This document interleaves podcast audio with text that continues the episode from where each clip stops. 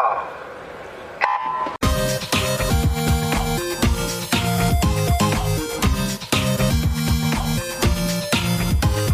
Hallo und herzlich willkommen zur 18. Folge des Swimcast, deiner wöchentlichen Fortbildungs- und Unterhaltungseinheit rund um das Thema Schwimmen und Schwimmtraining.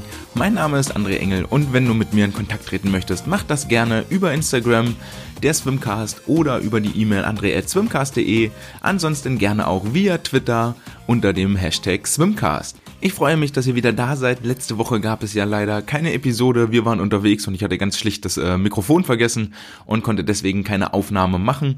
Dann hätte es natürlich eine Preview gegeben für die ISL Semifinals, die am vergangenen äh, Samstag bis Montag stattgefunden haben. Und wir hätten das ein oder andere Thema noch mit abgearbeitet, das wir aber dann auf diese Woche mit verschoben haben.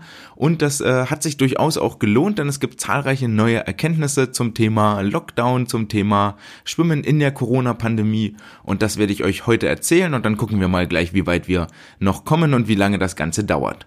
Die Corona-Pandemie hat uns weiterhin fest im Griff. Inzwischen sind die Sportstätten schon wieder seit drei Wochen geschlossen und die Schwimmer sind ans Land verfrachtet und wieder ins Individualtraining zu Hause im heimischen Kinderzimmer oder Wohnzimmer geschickt. Je nachdem, was die Temperaturen hergeben, kann man natürlich auch hervorragend draußen laufen gehen, Fahrrad fahren, Seil springen oder anderes machen, wenn es denn die örtlichen Möglichkeiten für jeden Einzelnen hergeben. Ähm, die Länderfachkonferenz des DSV hat getagt und zwar am 14.11. und hat in einer kleinen Randnotiz und zwar in einem Newsletter der Deutschen Schwimmtrainervereinigung ist dabei das Ergebnis bekannt gegeben worden, dass im Jahre 2021 keine DMS-Durchgänge stattfinden werden. Also nach den deutschen Meisterschaften, deutschen Jahrgangsmeisterschaften und diversen anderen Wassersprung-Events und generell Wettkämpfen ist jetzt die nächste Verbandsveranstaltung, nämlich die deutschen Mannschaftsmeisterschaften im Schwimmen. Die sind jetzt offiziell auch abgesagt. Leider Gottes gab es dazu bis dato vom DSV selbst noch keine offizielle Stellungnahme, sondern nur ähm, über die DSTV, die an der äh, Sitzung mit teilgenommen hatte. Ähm, das ist natürlich wahnsinnig schade. Am 14.11., wie gesagt, war diese Sitzung und da wünscht man sich natürlich als Schwimmtrainer und als äh, Vereinsverantwortlicher, als Sportler, dass dort schneller Klarheit und schneller kommuniziert wird, schneller Klarheit geschaffen wird. Ähm, am morgigen Samstag, am 21.11., findet die Mitgliederversammlung des DSV statt. Auch das Ganze nur online mit der Wahl eines neuen Präsidiums. So wie sich das im Moment abzeichnet, wird es wohl auch ein neues Präsidium geben, nachdem der DSV seit zwei Jahren ja führungslos mehr oder weniger durch die Gegend schlingert, seitdem Gabi Dörries ihr Amt abgegeben hat, ist jetzt ein äh, neuer Nachfolger benannt, hat sich zumindest in Position gebracht und äh, schon mal Stimmen auf sich versammelt, auch von den ähm, von Verbänden und hat sich selber einen Vorstand zusammengestellt. Der neue Name, der uns äh, vermutlich demnächst äh, begleiten wird, ist Marco Troll, der als Vorsitzender des Deutschen Schwimmverbandes kandidieren wird morgen. Dieses führungslose Rumschlingern ist auch äh, sicherlich dafür verantwortlich, dass es im Moment äh, diese mangelhafte Kommunikation mit äh, in Bezug auf die DMS-Absage gibt und ich würde mir einfach wünschen, dass der DSV viel, viel mehr Position bezieht für all die äh, Mitglieder in ihren Schwimmvereinen, für all das Positive, was sie immer mit dem Schwimmsport verbinden. Dazu gehört ja auch Reha-Sport, dafür gehört die Anfängerausbildung. Die Wartelisten in den Seepferdchengruppen werden länger und länger und immer mehr und mehr Kinder und Jugendliche können nicht sicher schwimmen in Deutschland. Damit haben wir ein massives Problem, weil wir aus dieser Anfänger-Schwimmausbildung, aus dieser Seepferdchenausbildung mit den äh, fünf bis siebenjährigen oder vier bis achtjährigen, ist auch völlig egal. Das bildet die Basis für das, was nachher oben Jahre später im Spitzensport, Leistungssport, in der Nationalmannschaft auch ankommt. Und was mir im Moment äh, massiv fehlt äh, seitens des DSV ist eine klare Stellungnahme, eine klare Bezugsnahme ähm, auf die, auf die Corona-Pandemie, auf die vom, vom, von der Regierung beschlossenen Maßnahmen, dass die Sportstätten wieder zu sind. Denn es kann leider nicht nachgewiesen werden, dass die Schwimmhallen, dass die Sportvereine, die ja alle Hygienekonzepte entworfen haben, wirklich Infektionsherde sind und dafür verantwortlich sind, dass die äh, Pandemie und die Infektionszahlen nach oben gehen. Dem Umstand wird meiner Meinung nach immer noch viel zu wenig Rechnung getragen und da hilft es mir auch leider wirklich ganz wenig und da fehlt mir ein bisschen das Verständnis, wenn sowohl der DOSB als auch der TSV, äh, der DSV sagen, dass sie die Maßnahmen der Bundesregierung mittragen und wir uns solidarisch und verantwortungsvoll der Gesellschaft gegenüber verhalten. Das kann man auch tun, indem man zum Beispiel dafür sorgt, dass die Kinder in Bewegung sind, dass die Kinder ein soziales Umfeld haben. Und ich rede nicht davon, dass wir blind einfach alles weitermachen, sondern wirklich gezielt, aber differenziert Maßnahmen ergreifen. Und darum wird es auch in dieser Episode gleich noch gehen, denn wir haben in Mülheim gerade es geschafft, dass wir seit einer Woche zumindest mit unseren Kaderathleten wieder trainieren dürfen. Und wie wir das gemacht haben, dazu werde ich mich gleich noch ein bisschen äußern. Vorneweg aber noch eine Sache, weshalb ich so sehr darum kämpfe, dass die, dass die Kinder, Jugendlichen wieder in ihren Sportverein dürfen. Denn für mich ist es ähm, so, dass wir in den Sportvereinen, gerade wenn wir mit jüngeren Aktiven arbeiten, eine, ein Klientel haben, das sich an Disziplin und an Ordnung gewöhnt hat, das auch äh, Ansagen, Befehlen auf äh, Folge leisten kann und nicht wie in der Schule, wo, wo ganz viele verschiedene ähm, Typen miteinander interagieren müssen und ja mehr oder weniger in der Schule auch ein Zwang ist, ich muss da sein, ist es ja im Sportverein eher so, dass die Sportler freiwillig da sind und gerne da sind und dementsprechend auch ein Bestreben haben, weiter ihren Sport ausüben zu können. Und dem wird mir viel zu wenig Rechnung getragen.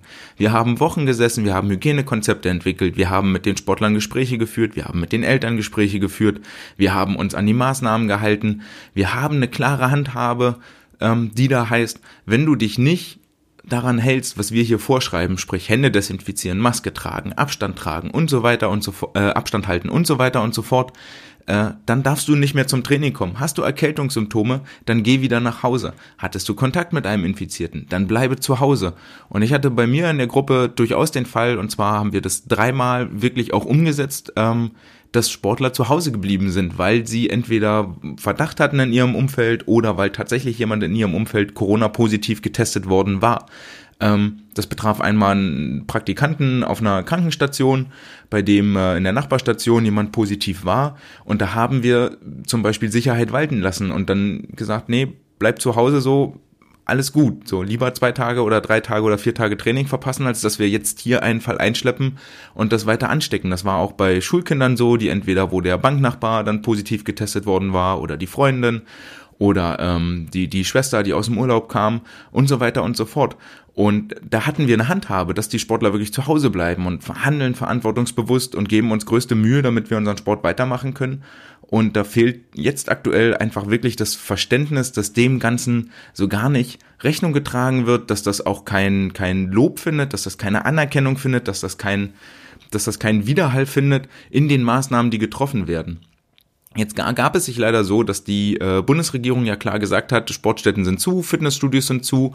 Ich finde Fitnessstudios nochmal ein anderes Thema, weil dort auch jeder individuell trainiert und man sich nicht darauf verlassen kann, dass die äh, äh, entsprechenden Sportlerinnen, Sportler, erwachsenen Menschen ihre Geräte desinfizieren nach der Nutzung, vor der Nutzung, ähm, sondern dass das wirklich äh, dort, dort sehr, sehr schwer zu kontrollieren ist. Wir aber eine ganz andere Handhabe haben in einem Verein. Und jetzt ergab es sich, dass die Bundesregierung gesagt hat, nee, hier alle Sportstätten dicht. Ausnahme sind die äh, Bundes- und Landesstützpunkte in den jeweiligen Sportarten. Dort darf das Training weiterlaufen. Hier tragischerweise auch nicht klar definiert, für wen das Training weiterlaufen darf, sondern nur an Stützpunkten darf weiter trainiert werden. Ähm, was bei uns im Umfeld dazu geführt hat, dass an den umliegenden Stützpunkten, Mülheim selbst ist kein Stützpunkt, aber das Training völlig ungehindert äh, mit allen Aktiven, die dort trainieren in dem Umfeld, egal ob Kaderstatus oder nicht, auch egal welcher Kaderstatus, äh, weiter schwimmen konnten. Und gerade das ist eine Tatsache, die äh, doch für, für noch mehr Stirnrunzeln und für noch viel mehr Unverständnis unsererseits gesorgt hat, gerade im Angesicht der, äh, der Kinder und Jugendlichen, die gerade im Trainingsumfang oder auch leistungsmäßig den äh, Athleten, die zum Teil am Stützpunkt trainieren, gleiche Altersklasse, gerade bei den Jüngeren passiert das ja oft, äh, dem Ganzen gar nicht nachstehen. Und ähm, das kriegen wir ganz, ganz schwer nur argumentiert, außer hier ist halt Stützpunkt und äh, wir nicht. So, deswegen dürfen die weiter schwimmen. Da haben wir ein echtes Problem. Wir haben dann natürlich für unsere kaderaktiven Landeskader angefragt, ob die denn dort mitschwimmen dürfen kriegten aber nur als Antwort, dass es im Moment nicht so lieb wäre, wenn Auswärtige am Stützpunkttraining, am Training im Stützpunkt teilnehmen. Ähm, gut, nehmen wir so hin. War jetzt aber auch leider so, dass schon vor der Pandemie äh, Auswärtige am Stützpunkt oder beziehungsweise vor dem Lockdown Auswärtige am, Auswärtige am Stützpunkttraining teilnehmen durften und sich das Infektionsrisiko ja jetzt aber irgendwie wenig bis gar nicht verändert hatte seitdem. Ähm, auch das sorgte für Stirnrunzeln. Was dann aber dazu führte, dass äh, zum einen auf massiven elterlichen Druck, ähm, was ich grundsätzlich ganz okay finde, ähm, auf massiven elterlichen Druck wir doch stark tätig geworden sind.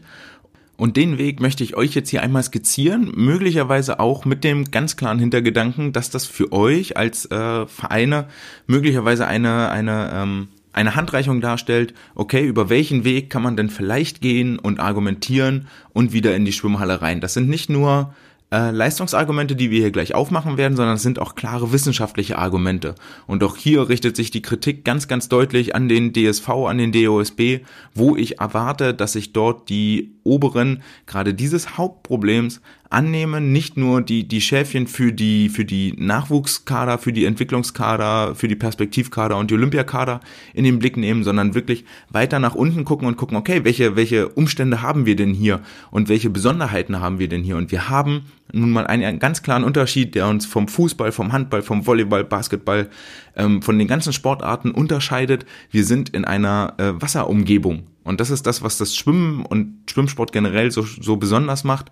Und dem möchte ich eigentlich, dass sich dort jemand hinsetzt und Argumente sammelt. Okay, wir haben hier einen Unterschied und zwar keine Luft über, keine Übertragung in normaler Sauerstoffluft, sondern in hoher Luftfeuchtigkeit und so. Was bewirkt das eigentlich mit dem Virus? Und ähm, könnten wir da nicht also ist das nicht irgendwie anders und, und wie sieht das überhaupt aus? Gucken wir uns das mal an und dann den Telefonhörer an die Hand nimmt und dort bei den entsprechenden Stellen mal nachfragt oder selber die entsprechende Stelle ist und sich dort stark macht und die Lobby nutzt und die, die Millionen Mitglieder im DSV auch mal als Argument anführt, die hier gerade von ihrem Sporttreiben ausgeschlossen werden, um eben eine kleine Sonderbehandlung möglicherweise zu bekommen, die aber klar begründbar ist. Und darum geht es am Ende des Tages immer. Die, die Sonderbehandlung, die du bekommst, die möchtest du bitte auch deutlich begründen können. Und und das ist ähm, zum Teil den, den Stützpunkten bei uns in der Umgebung auf die Füße gefallen, dass sie das halt nicht konnten. Also es gibt ja durchaus das ein oder andere Schlupfloch. Das eine ist ja, du bist ein Bundesstützpunkt, du bist ein Kaderathlet, dann darfst du weiter trainieren. Das andere ist, du machst Schulschwimmen, dann darfst du auch weiter in die Schwimmhalle gehen und deinem Sport nachgehen. Oder du gründest eine Schulschwimm AG, die dann aber im besten Fall, die dann halt nicht so aussehen darf, dass du äh, drei Schüler mit reinnimmst, die am Beckenrand sitzen und dann alle anderen Sportler, die aber deinem Verein zugehören, ihr normales äh, Vereinstraining durchziehen können, unabhängig ihres Kaderstatuses. Das ist bei uns in der Umgebung passiert und das ist den äh, Gesundheitsbehörden, den Krisenstäben, den äh, Gesundheitsämtern wirklich übel aufgestoßen und ähm, war dort auch gar nicht bekannt, dass das Verfahren so ist. Und ähm, wenn du dann als Verein, als Nachbarverein, der das mitkriegst, halt mal nachfragst, auch bei den, vielleicht bei den entsprechenden Stellen, weil die Vereine die Auskunft verweigern, ähm, und dann dort nur entsetzte Blicke erntest, dann hast du halt ein Problem gemacht. Dann hast du einen Fehler gemacht als Verein und damit musst du dich doch auseinandersetzen, dass das Ganze irgendwie tragfähiger ist. Naja, jedenfalls haben wir dann ähm, entsprechend dort äh, nachgefragt und diese Schul-AGs sind ein schwieriges Feld. Das geht nicht, die einfach so aus dem Boden zu stampfen, auch wenn das ein schönes Schlupfloch ist und ein netter Weg. Dann haben wir ähm, in Bochum bei uns, das kann ich auch an der Stelle erzählen, die Bochumer haben zum Beispiel das Argument aufgemacht, dass alle ihre Qualifizierten für die deutschen Meisterschaften, deutschen Jahrgangsmeisterschaften, dass die weiter trainieren dürfen, auch in einem relativ großen Umfang ähm, was ich auch nachvollziehbar finde, weil ähm, verboten ist Breiten- und Freizeitsport und wenn ein Sportler, Sportlerin sechsmal, siebenmal, achtmal pro Woche trainiert, dann lässt sich zu Recht darüber streiten, ob das noch Breiten- und Freizeitsport ist oder nicht auch schon unter Leistungs- bzw. Profisport fällt, unabhängig von dem Status eines äh, Stützpunktes. Davon abgesehen ist in Bochum aber auch ein äh, Landesstützpunkt, sodass da die Argumentation möglicherweise etwas leichter ist als im Vergleich zu uns hier in Mülheim. Ähm, ich glaube aber, diese Situation mit Mülheim äh, betrifft eher trifft eher auf viele zu, gerade auf so kleinere Vereine, wo es ein bisschen, wo es klar örtlicher begrenzt ist, rede ich jetzt nicht von, von Millionenstädten wie, wie Berlin oder Köln oder, oder auch Dresden, mag sicherlich auch noch schwieriger sein. Ähm, in Mülheim sind die Wege dann doch gerne mal relativ kurz und wie wir das geschafft haben, unsere Kaderathleten ins Wasser zu bringen, das erzähle ich euch jetzt. Wie bereits schon mal erwähnt, der initiale Impuls war gewesen, dass in den, in den umliegenden Stützpunkten oder Vereinen dort das Training relativ normal weitergelaufen ist, beziehungsweise völlig normal weitergelaufen ist und wir das auch gerne haben wollten. Also hörst du dich rum, gerade schon skizziert, ist nur nicht anwendbar, beziehungsweise war auch illegal, was da gelaufen ist, ist dann also nicht, nicht der Weg, den du gehen möchtest. Also überlegst du dir was anderes. Jetzt war es ja so, dass äh, die Teilnahme unserer Kaderathleten am Stützpunkttraining verwehrt worden ist und wir dort die Argumentation aufgemacht haben. Also, ähm, wir sind dann also zum, zum zuständigen Schwimmverband hin, der uns keine Steine in den Weg gelegt hat, aber an der Stelle auch nicht, nicht gesagt hat, ja, hier, wir unterstützen euch großartig, aber so im Sinne von, macht das so, ihr habt grundsätzlich unser Okay und, und ähm, wir, wir, wir fallen euch nicht in den Rücken. Und dann war die, ähm, war das Gespräch eigentlich zwischen, zwischen uns als Verein, zwischen dem Chef der Bäderbetriebe und der ähm, zuständigen Behörde bei der Stadt, das ist das Sportamt, wo wir die Argumentation dann aufgemacht haben und gesagt haben, okay, hier, wir haben entsprechende Kaderathleten, die müssen wieder ins Wasser, die dürfen auch wieder ins Wasser. Gab es eine Empfehlung vom Landessportbund, eine Empfehlung, keine Vorgabe, sondern eine Empfehlung, die überhaupt nicht äh, Bindung, bindend ist für, für irgendwelche Ämter oder Entscheidungsträger, aber ähm, halt nett, kann man zur Argumentation mit ranziehen so dass wir dann also gesagt haben, wir haben hier folgende Athleten, die haben den und den Kaderstatus und haben über den Weg quasi die Tür so ein bisschen aufgestoßen und im gleichen Antragsschreiben auch mit äh, aufgenommen. Aber neben diesen neuen Kaderathleten, die wir hier haben, haben wir auch noch äh, entsprechende Anzahl Sportlerinnen und Sportler, die sich für deutsche Jahrgangsmeisterschaften, deutsche Meisterschaften qualifiziert haben. Die trainieren ja auch alle zusammen in der Regel und haben also das gleichen Trainingsumfang, gleiches Trainingspensum. Ähm, und die fallen doch auch mit unter die Regelung, es ist kein Breiten- und Freizeitsport mehr, sondern Leistungssport beziehungsweise Profisport ohne Bezahlung. Weil die Sportler trainieren ja auch teilweise vor der Schule, zweimal am Tag und so weiter und so fort. Wir haben also in diesem Antragsschreiben wirklich die Formulierung maximal vage gehalten, wie viel Sportler wir jetzt wirklich ins Wasser holen wollen, sondern haben nur benannt, okay, es gibt neun Kaderathleten, das ist ja auch nachweisbar und wollten dann eigentlich den Weg offen halten, okay, wir können selber ein bisschen entscheiden, den und den nehmen wir mit rein und hatten so die Hoffnung, dass bei einem möglichen, bei einer einer möglichen Zustimmung in der Stadt. Sie sagen ja, okay, ihr dürft mit maximal zwölf Sportlern äh, ins Wasser im Nordbad und dann dort schwimmen. Dann hätte man die Trainingszeiten und so weiter und so fort. Äh, das war so unsere, unsere Hoffnung und Überlegung dabei.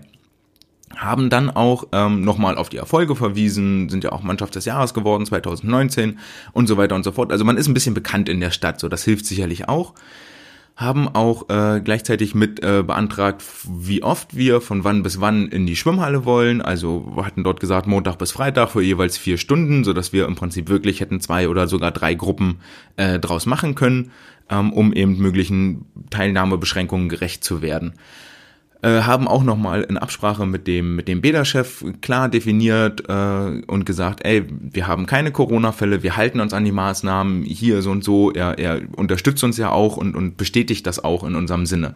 Haben das Ganze zusammen äh, mit der E-Mail rangetackert, wo uns eben das Stützpunkttraining verwehrt worden ist, sodass wir sagen konnten, wir würden ja gerne woanders, aber das dürfen wir nicht und konnten daraufhin halt, äh, sind damit dann zur Stadt gegangen und haben gesagt, hier, das ist unser Schreiben. Ähm, wie gesagt, wir hatten auch mit die Unterstützung vom, vom Bäderchef, der uns grundsätzlich ja auch sehr wohlgesonnen ist, das wissen wir, ähm, der dann eben bei der Stadt stand und gesagt hat, so und so, äh, die, die, die Flossenschwimmer, die bei uns Stützpunkt sind, die dürfen doch auch ins Bad, die Schulschwimmer dürfen doch auch. Und hier die TG Mülheim, die, die hält sich wirklich dran und sind alles nette Typen und was. Das ist gut, das ist eine schöne, softe Argumentation, die aber immer noch äh, sehr vom, vom Goodwill der Ämter abhängig ist und ein bisschen von, von ähm, also wenig faktenbasiert, außer wir haben Kaderstatus. Ähm, und deswegen haben wir uns hingesetzt und noch äh, ein zweites Schreiben mit aufgesetzt in Zusammenarbeit mit einer, äh, mit dem, mit dem stellvertretenden Klinikleiter in, in Essen, ähm, der sich dort bereit erklärt hat zu unterstützen. Und zwar haben wir dann Wissenschaft betrieben und uns Paper angeguckt und uns äh, Forschungen angeguckt, die sich mit dem, mit dem Verhalten des Coronaviruses von, von Covid im äh, feuchter Umgebung in hoher Luftfeuchtigkeit mit auseinandersetzt und dort Argumente zusammengetragen, die eigentlich darlegen, dass, dass wir nach aktuellem Stand davon ausgehen können, dass im Schwimmbad eine Übertragung und eine Ansteckung mit dem Coronavirus quasi ausgeschlossen ist. Und dieses Paper möchte ich euch jetzt auch nochmal an der Stelle vorstellen, weil das war mit das Kernelement und ist für mich auch die Sache, wo ich verlange und erwarte, dass der übergeordnete Dachverband oder übergeordnete Stellen Lobbyarbeit betreiben und mit, mit klaren Handreichungen hingehen und sagen, ey, hier, wir haben den Unterschied, bei uns ist Wasser und aus den Gründen können wir ziemlich sicher ausschließen, dass wir keine Corona-Infektionen kriegen werden.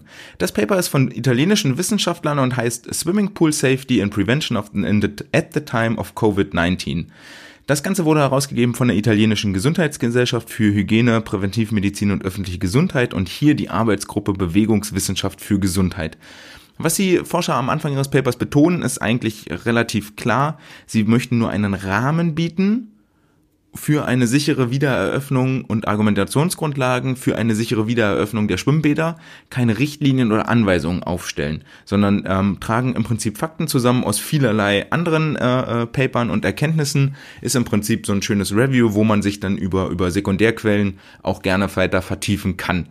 Ähm, Sie behaupten, also machen vorneweg eine kurze Einleitung in das Coronavirus, das SARS-CoV-2 zum Beispiel ein saisonales Virus ist, das äh, leicht übertragbar ist in verschiedenen Umgebungen, schließen aber an der Stelle eigentlich auch schon Schwimmbäder aus, denn sie berichten aus den italienischen Verhältnissen, dass es keine berichteten Fälle von Übertragungen gibt, die auf eine Schwimmhalle, Schwimmbad oder Whirlpools oder Spa-Bereiche zurückzuführen sind. Ähm, das heißt auch, oder was und was sie unter anderem mit als Ursache dafür anführen, ist, dass die Betreiber von Schwimmhallen generell zu sehr sehr hoher Hygiene verpflichtet sind. Also das Wasser muss desinfiziert werden, das Wasser muss geklort werden. Das liegt einfach daran begründet, dass in dieser feuchten Umgebung sich sonst Keime unfassbar schnell ausbreiten. Wir alle kennen das, wenn der Keller mal feucht ist, dann kommt da ruckzuck Schimmel oder wenn ähm, im Auto irgendwie die Lüftungsanlage feucht ist, dann bilden sich dort Pilze und Sporen. Ne, Fußpilz ist ja der ganz klassische, der sich da in der Schwimmhalle ausbildet, die dort optimalen Nährboden bieten, um sich eben zu vermehren und zu wachsen und auszubreiten. Und deswegen sind die Schwimmbadmitarbeiter und die Schwimmbadbetreiber sowieso von vornherein hygienisch sehr, sehr gut ausgebildet. Gleiches gilt möglicherweise auch für, für Gastrobetriebe. Ähm, Wobei das ja dort mit der räumlichen Enge und Ablüftung und so ein anderes, anderes Thema ist. Da haben wir nicht diese hohe Luftfeuchtigkeit. Aber was zum Beispiel äh, in Turnhallen oder in Fitnessstudios nicht so gegeben ist. Also wenn ihr selber mal in einem Fitnessstudio wart, dann, dann wisst ihr, dass dort nicht ständig eine Putzfrau rumläuft und äh, die Handelbänke sauber macht oder die Umkleidebänke abwischt oder äh, generell desinfiziert oder auch im, in der normalen Turnhalle. Dort kommt halt eine Gruppe nach der nächsten, nach der nächsten, nach der nächsten rein und ähm, da passiert halt gar nichts zwischendrin. So alles, was dort in der Luft schwebt oder irgendwo drauf genießt wird, bleibt halt einfach da und wird übertragen. Wohingegen in der Schwimmhalle ja schon regelmäßig jemand rumgeht mit einem Schlauch, das Ganze abspritzt. Oder jetzt auch gerade in der Corona-Pandemie nach jeder Gruppe, wenn wir drin waren, ist die, sind die Bademeister durch, haben die Bänke abgewischt, desinfiziert, haben die Umkleiden desinfiziert, haben die Duschen sauber gemacht. Das Wasser wird aufbereitet, geklort, gefiltert, möglicherweise mit UV-Licht bestrahlt. Ähm, also, also dort wird so viel unternommen, um wirklich Krankheitserreger und Krankheitskeime abzutöten, dass also von vornherein im Prinzip ein sehr geringes Ansteckungsrisiko in der Schwimmhalle nur vorhanden ist. Und äh, weiter führen die Wissenschaftler dann aus, aus den ganzen Papern, die sie dort zusammengetragen haben, verschiedene praktische Erkenntnisse. Und zwar wird zum ersten äh, das italienische Gesundheitsministerium zitiert, das sagt, dass es keinen Beweis gibt, dass die Covid-19 durch Bäder, also in Schwimmhallen, übertragen werden kann denn äh, der entsprechende Hygiene und äh, Hygiene, die entsprechenden Hygienemaßnahmen und der Betrieb sowie die Desinfektion deaktivieren Covid-2.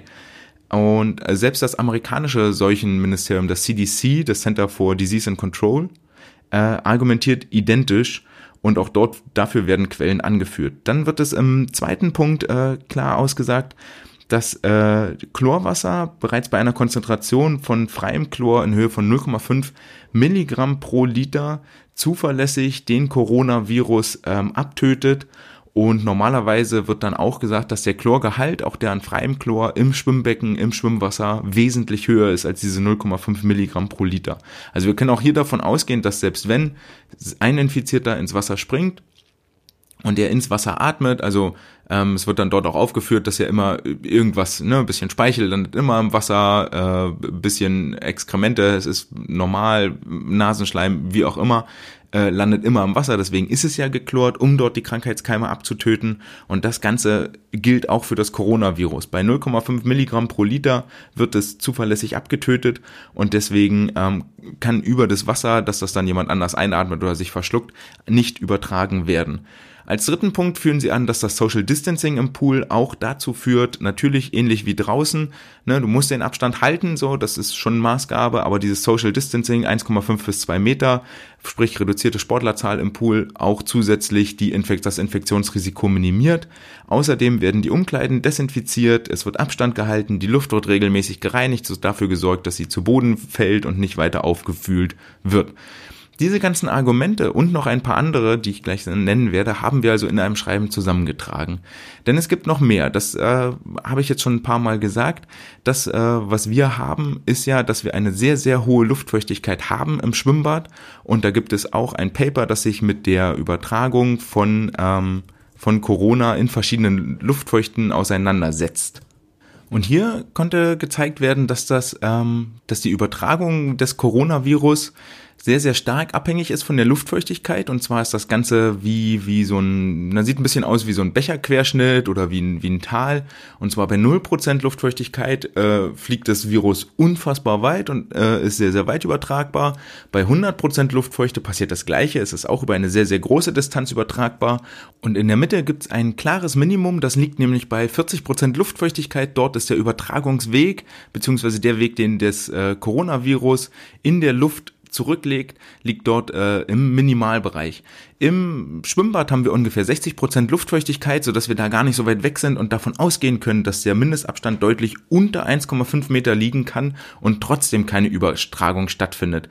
Grund dafür ist einfach, dass die, äh, dass die Aerosole, also diese, diese Tröpfchen, diese Lufttröpfchen, die sich, die sich bilden, wo das Virus drin gefangen ist, die werden mit steigender Luftfeuchtigkeit werden sie immer größer und sinken deshalb viel schneller zu Boden und fliegen deshalb nicht so weit. Vergleichbar wie wenn ihr einen Ball werft. Wenn ihr einen Tennisball werft, dann, dann fliegt er deutlich weiter, als wenn ihr eine Bowlingkugel nehmt und die versucht so weit wie möglich zu werfen.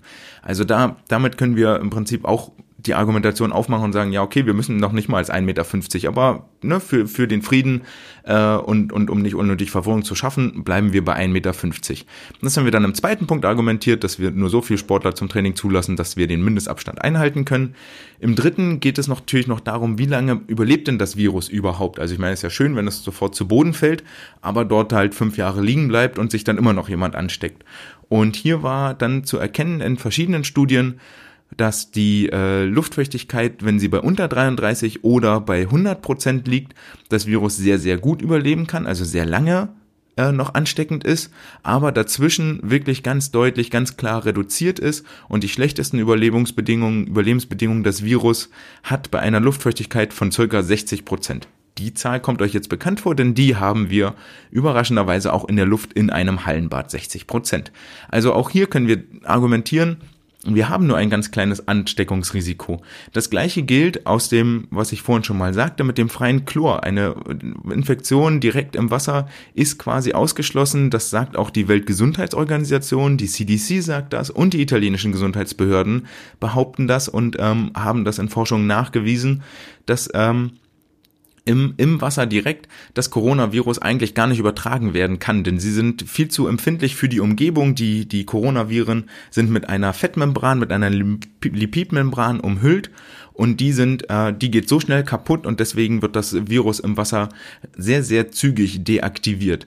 Plus dem, dass wir ja ständig uns quasi mit Chlorwasser den Mund- und Rachenraum ausspülen und wir wissen, dass Chlor desinfizierend wirkt, ähm, und daraufhin also auch schon selbst im Mund-Nasen-Rachenraum die, ähm, die Viren abgetötet werden und deswegen wenig übertragen werden können, beziehungsweise wenn selbst welche im Mund- und Rachenraum sind, ist Schwimmen eigentlich total super, weil wir die mit dem Chlorwasser im Mund- und Rachenraum abtöten. Diese Argumentation stammt von, äh, vom Professor Dr. Walter Popp, dem Vizepräsidenten der Deutschen Gesellschaft für Krankenhaushygiene, der gesagt hat, dass äh, das Ganze noch weiter auf die Spitze treibt und behauptet, dass Schwimmer, die jeden Tag ins Hallenbad gehen, einen echten Schutz gegen eine Coronavirus-Infektion haben. Das heißt also, wir konnten hier über verschiedene Argumentationsstufen eigentlich sagen, lasst uns ins Wasser, lasst uns in die Schwimmhalle, das ist nicht unser Problem. Dort stecken wir uns nicht an. Ähm, das Ganze, also, ne, es ist jetzt, glaube ich, klar geworden, wo, und das ist etwas, wo ich mir, und ich bekräftige diese Kritik nochmal, wo ich erwarte, dass sich ein DOSB und ein DSV, viel eher der DSV, hinsetzen und diese Argumentation aufmachen und damit den Verein unter die Arme greifen und ihnen sagen, hier habt ihr ein Dokument, probiert es mal bei euren Gesundheitsämtern, geht dahin. Das ist im Prinzip das, was ich euch jetzt mit an die Hand geben möchte. Sucht den Dialog mit euren Badbetreibern, sucht den Dialog mit euren Vereinsvorständen und dann sucht den Dialog mit der Stadt und klopft dort an die Tür und macht ihnen klar, dass die Schwimmbäder, dass die Schwimmhalle an und für sich kein Infektionsherd darstellt, keinen Ort der Ansteckung darstellt. Das tut mir es tut mir leid für, für alle Sportler, die jetzt ihrem Sport nicht nachgehen können, für alle Fußballer, für alle Handballer, für alle Turner, für alle Gymnasten, für alle Fahrradfahrer, für alle Hallensportler, die jetzt gerade nicht ihrem Gruppensport nachgehen können, für alle Reha-Leute, für alle, für alle, die das nicht können. Und ich empfehle euch an der Stelle, ähm, guckt mal hin, was zeichnet eure Sportart aus? Was macht sie anders von anderen? Was, welche Maßnahmen könnt ihr treffen? Welche, welche Überlegungen könnt ihr anstellen? Ähm, also das ist das Gleiche, was wir auch gemacht haben. Nicht, dass wir das alles wussten, sondern, sondern ähm, ne, drüber nachdenken, äh, was, was, was unterscheidet mich denn so? Warum, warum trifft vielleicht Argumentation XY auf mich nicht zu? So, was, was gilt denn für meine Sportart nicht davon? Und warum ist, ist das vielleicht sicher? Ich möchte jetzt eigentlich kein ermutigen und, unnötiges Risiko eingehen, um das ganz, ganz klar zu machen. Sobald jemand bei uns Erkältungssymptome zeigt, sobald jemand sich unwohl fühlt, krank ist, hustet, irgend sowas, bleibt er zu Hause. So, wir gehen auch kein, kein unnötiges Risiko ein. Wir, wir machen nicht, nicht den Fall auf und, und prügeln uns jetzt dadurch und sind richtig heiß und, und wollen das unbedingt. Also es muss schon der, der Verhältnismäßigkeitsgrundsatz muss irgendwo gegeben sein. Aber pauschal zu behaupten, dass äh, in der Schwimmhalle die, die, die Ansteckung mit dem Coronavirus, weil Sportler aufeinander kommen und ne, irgendwie als Gruppe agieren und das im Gebäude ist. Deswegen pauschal zu behaupten, in der Schwimmhalle äh, besteht ein erhöhtes Ansteckungsrisiko, das ist halt einfach falsch. So ganz ganz trivial, das ist falsch. Und das muss man den Leuten und den zuständigen Ämtern, Behörden, Entscheidungsträgern auch nochmal ins Gedächtnis rufen und ins Gedächtnis äh, sagen. Okay, dann möchte ich an der Stelle auch äh, diese Episode damit beenden. Tatsächlich, wir sind jetzt knapp eine halbe Stunde dabei und ich hoffe, ich konnte euch möglicherweise einen Weg aufzeigen, wie ihr, wie ihr wieder ins Wasser kommen könnt, über welche Argumentation, über welche Stationen, über welche Ämter und Behörden. Also es ist wichtig, dass ihr zusammenarbeitet und dass ihr nicht nur bitte, bitte sagt, sondern auch mit, mit handfesten Argumenten ums Eck kommt. Sprich, Trainingshäufigkeit, Erfolge, Leistungspyramide, Schwimmhalle ist kein Ort einer erhöhten Ansteckung und so weiter und so fort. Das Ganze möchte ich äh, nicht frei verfügbar ins Netz stellen, aber stelle euch das selber gerne persönlich zur Verfügung. Deswegen, wenn ihr äh, die Texte haben wollt, das ist ja im Prinzip vorgeschrieben, auch nochmal mit Quellenangaben, mit Verweisen, dann äh, schreibt mich gerne an per E-Mail andre.swimcast.de oder ähm, schreibt mich an bei, bei Instagram, der Swimcast oder bei Twitter und dann kommen wir mit Sicherheit ins Gespräch. Ich wünsche euch auf jeden Fall viel Erfolg, alles Gute, hoffe ich konnte euch einen Weg aufzeigen, wie ihr vielleicht wieder ins Wasser kommen könnt demnächst und äh, drücke euch und euren Sportlern den Daumen, dass ihr gut durch diese schwierige Zeit kommt. Ciao!